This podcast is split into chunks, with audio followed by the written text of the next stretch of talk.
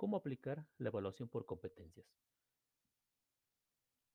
La evaluación por competencias ofrece nuevas oportunidades a los estudiantes al generar entornos significativos de aprendizaje que acercan sus experiencias académicas al mundo profesional y donde pueden desarrollar una serie de capacidades integradas y orientadas a la acción, con el objetivo de ser capaces de resolver problemas prácticos o enfrentarse a situaciones auténticas.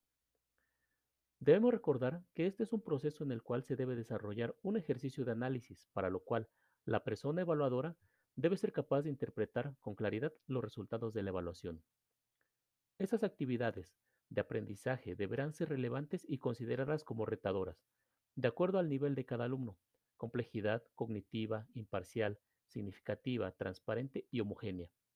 Esta organización de información se debe de registrar a través de criterios, los cuales responderán al proceso del qué se aprendió y al cómo.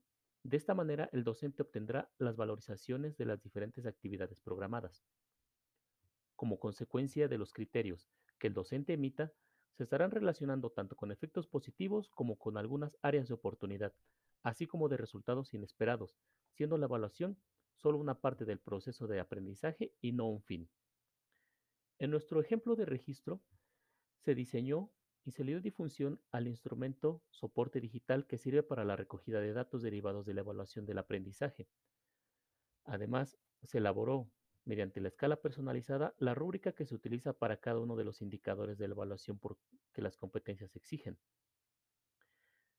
Ese diseño de calificaciones, en primer lugar, se definieron las categorías, las competencias a evaluar y posteriormente se establece el peso y porcentaje con relación a la calificación final.